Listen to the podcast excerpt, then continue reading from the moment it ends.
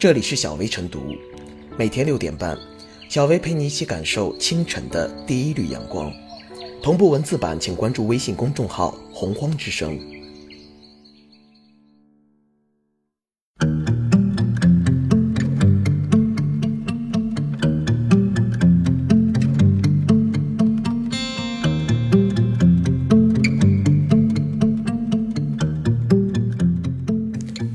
二零一九年九月，时政热点精选：一、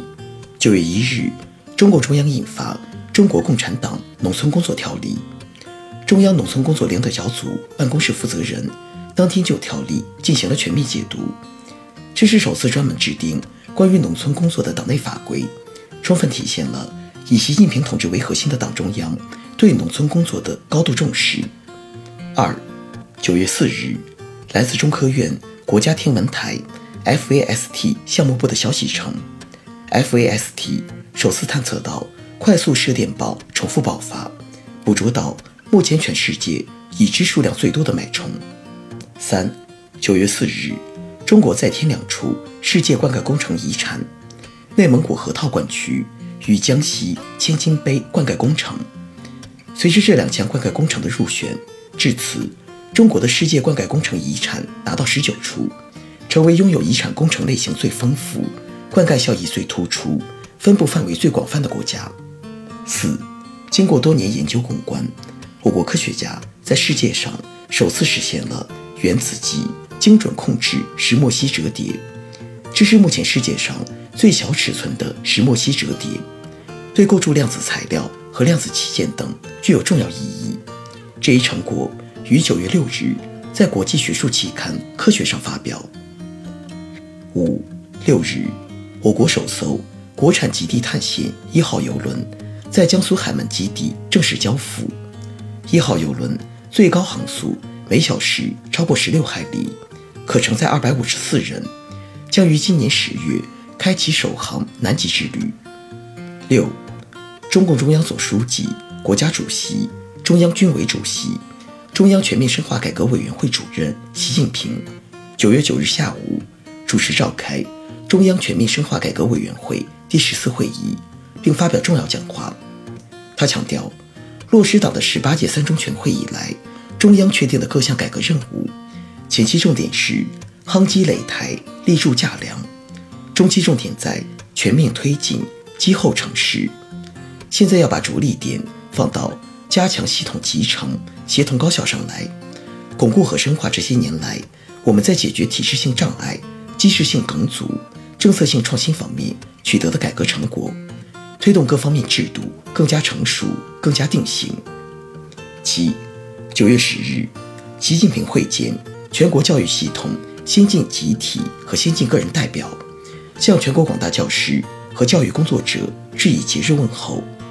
会上表彰了。七百一十八名全国模范教师，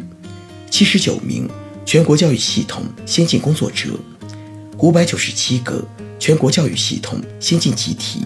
以及一千四百三十二名全国优秀教师，一百五十八名全国优秀教育工作者，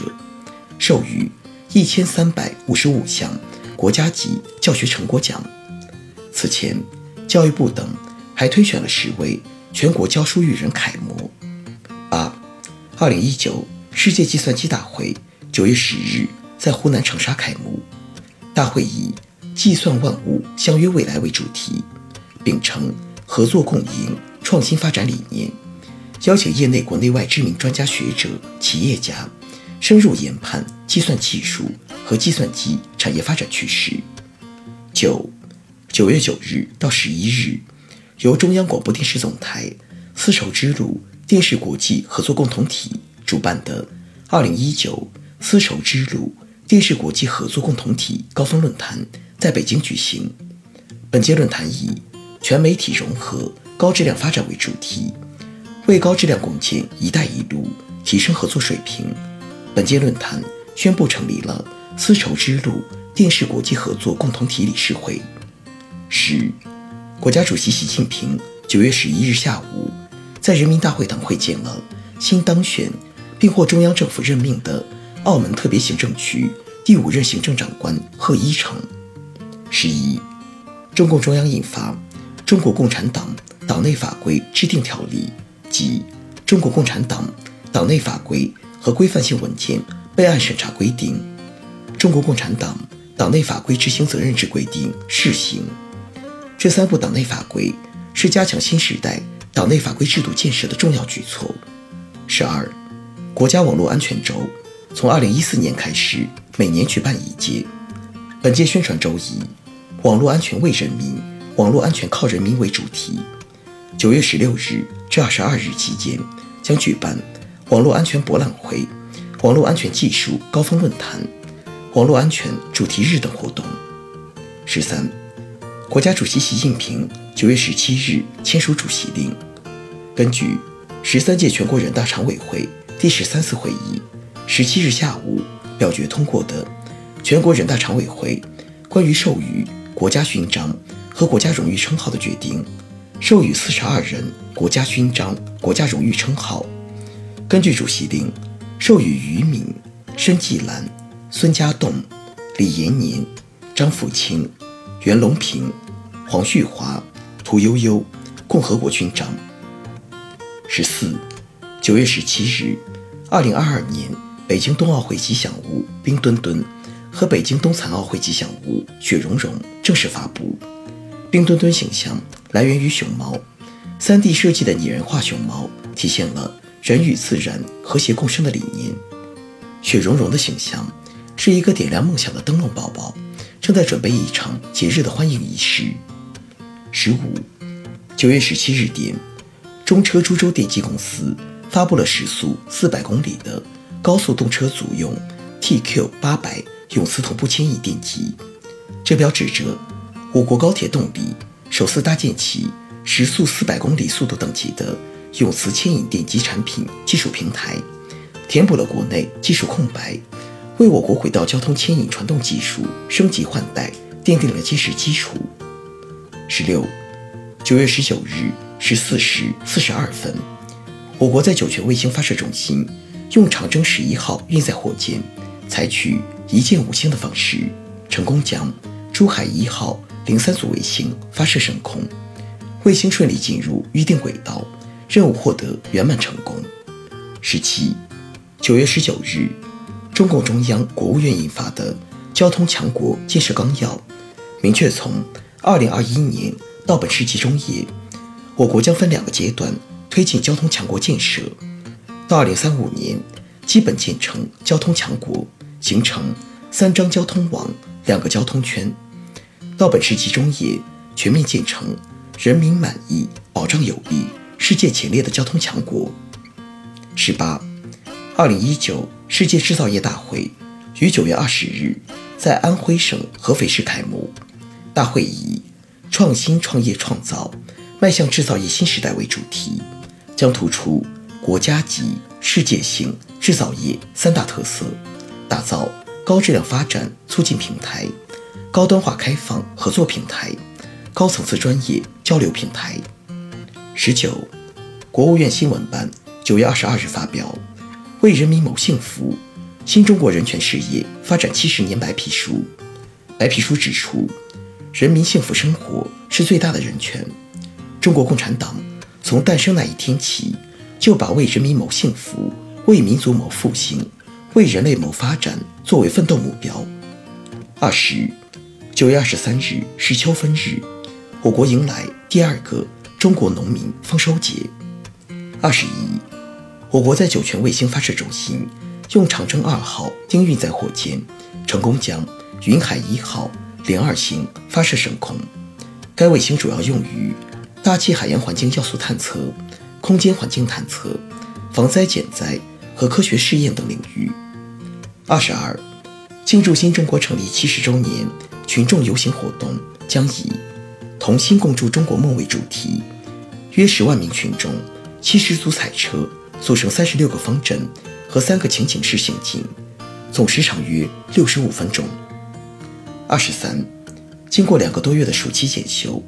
坐落在广东省东莞市的中国散裂中子源，二十六日开始新一轮开放运行。在接下来的四个月里，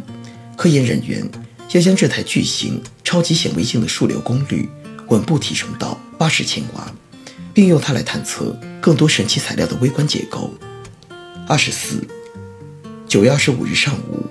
中国海军首艘两栖攻击舰下水仪式在上海举行。该舰是我国自主研制的首型两栖攻击舰，具有较强的两栖作战和执行多样化任务能力。二十五，九月二十五日，平潭海峡公铁两用大桥最后一座航桥顺利合龙，标志着世界最长、我国第一座跨海公铁两用大桥贯通。大桥预计二零二零年通车。平潭作为大陆距离台湾岛最近的地区，将并入全国快速铁路网络。二十六，九月二十六日，从广东省交通集团获悉，深中通道核心装备四航室沉管运输安装一体机一航金安一在广州顺利交船，这也是世界首支集沉管隧道浮运安装于一体的专用船舶，未来将应用于。深中通道建设当中，二十七，九月二十六日，